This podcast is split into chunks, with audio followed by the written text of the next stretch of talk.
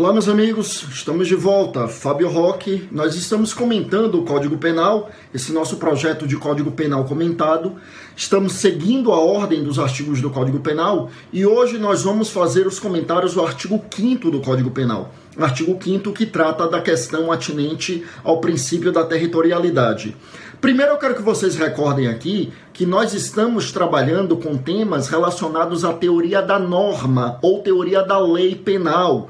Inclusive, nós gravamos aqui um vídeo com o tema O que estudar em direito penal, em que a gente estabelecia essa divisão. Mas, assim, rememorando brevemente, eu quero que vocês lembrem que aqui no Código Penal nós temos a parte geral, que vai do artigo 1 ao 120, e a parte especial, que é onde se encontram os crimes em espécie, que vão do artigo 121 ao artigo 361.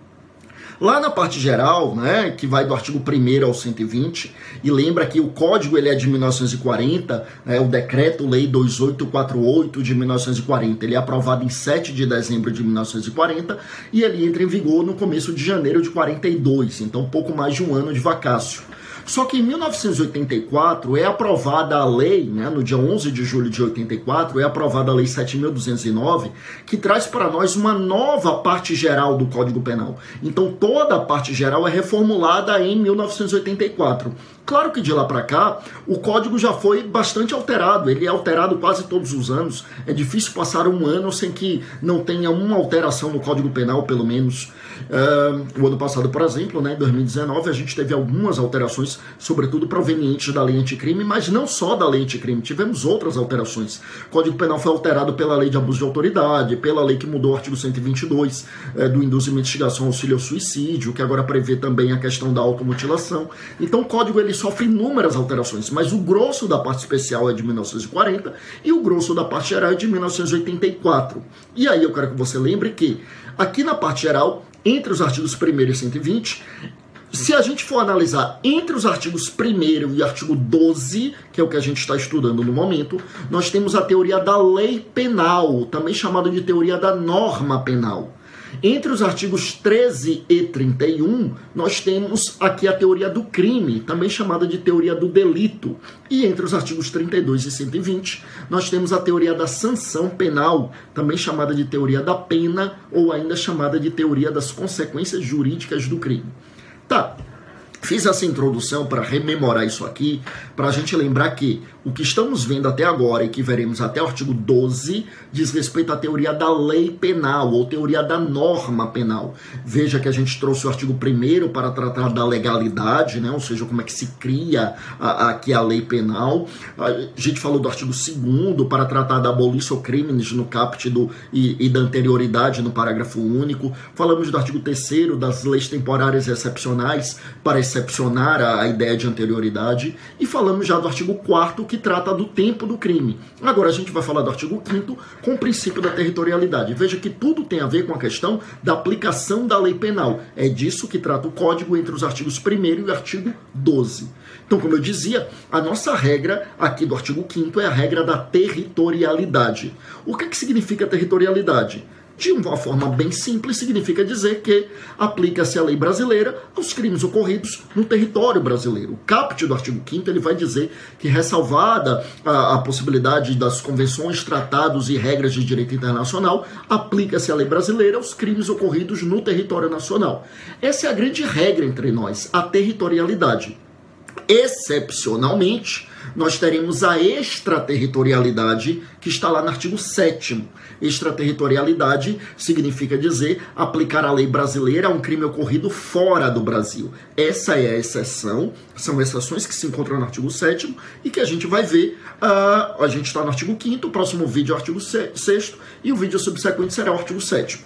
Então, aí a gente vai ver as exceções, a extraterritorialidade, a possibilidade de aplicar a lei brasileira a crime ocorrido fora do Brasil. Aqui a gente está na grande regra, que é a territorialidade. Significa dizer, aplica-se a lei brasileira ao crime ocorrido no território brasileiro.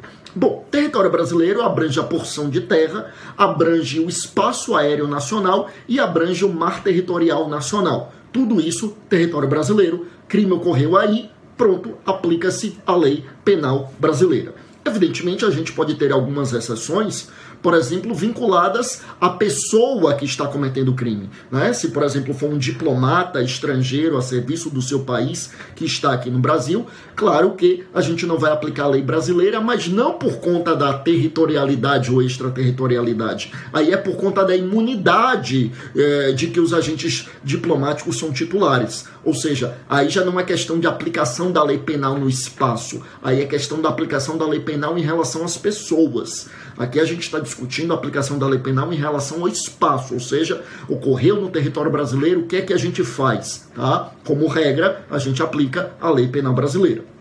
E aí, meus amigos, o parágrafo 1 do artigo 5 ele trata da questão atinente à extensão do território brasileiro para efeitos penais. Veja, a gente já sabe que a gente aplica a lei brasileira ao crime ocorrido no território brasileiro.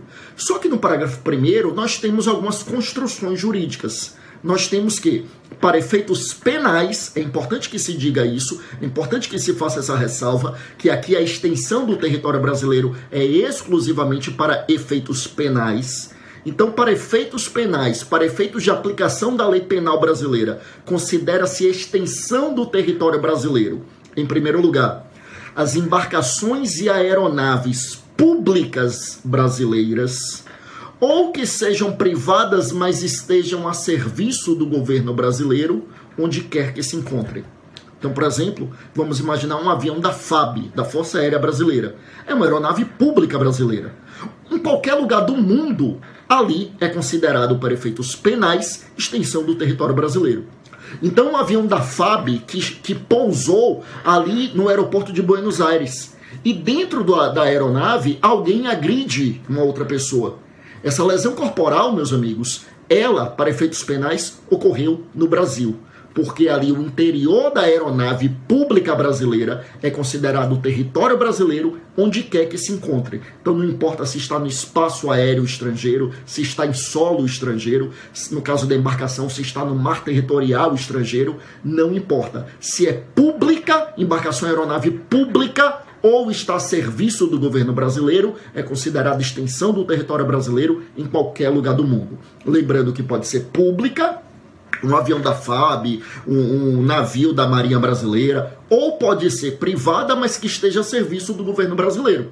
Então, por exemplo, é, nós vimos recentemente aí, por ocasião dessas questões relacionadas à pandemia do coronavírus, e que muitos países eles fecharam seus aeroportos. Então, houve situações nas quais muitos brasileiros estavam fora do Brasil e sem condições de retornar para suas casas.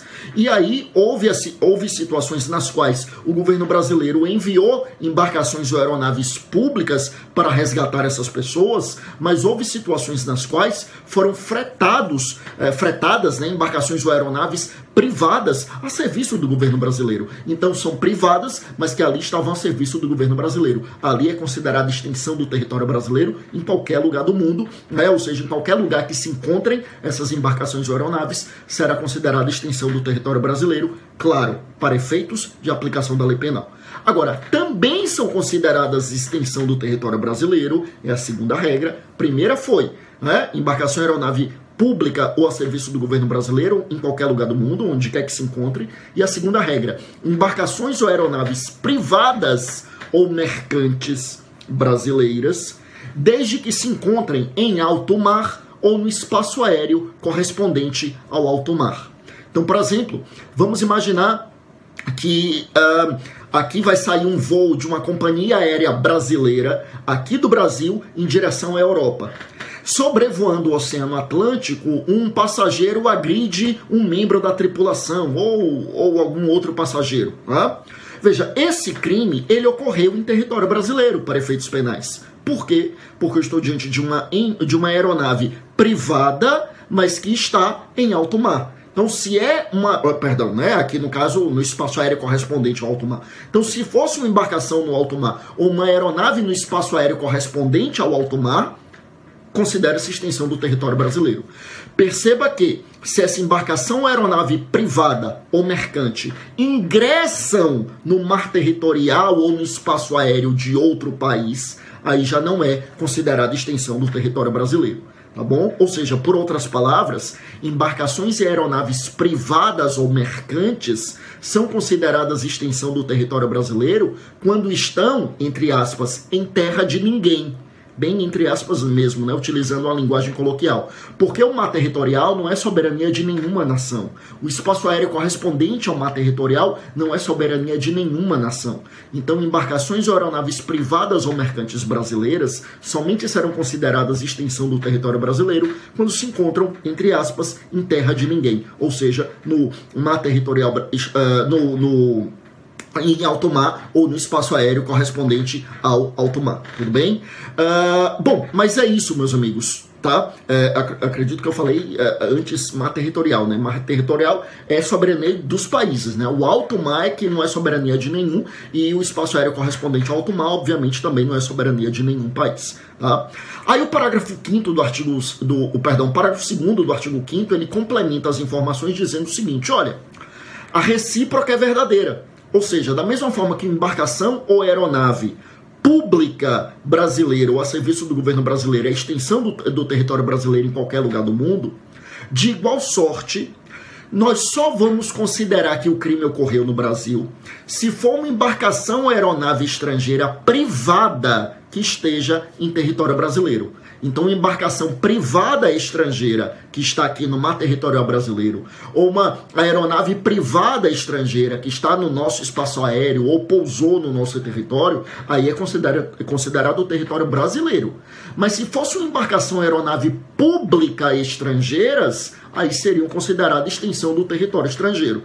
Então eu citei aqui que um avião da Força Aérea Brasileira lá no aeroporto de Buenos Aires é considerado extensão do território brasileiro, a recíproca é verdadeira. Ou seja, se fosse um avião da Força Aérea Argentina que pousou no aeroporto de Brasília, dentro ali do espaço, dentro da aeronave, é considerado território estrangeiro para efeitos de aplicação da lei penal. Tá?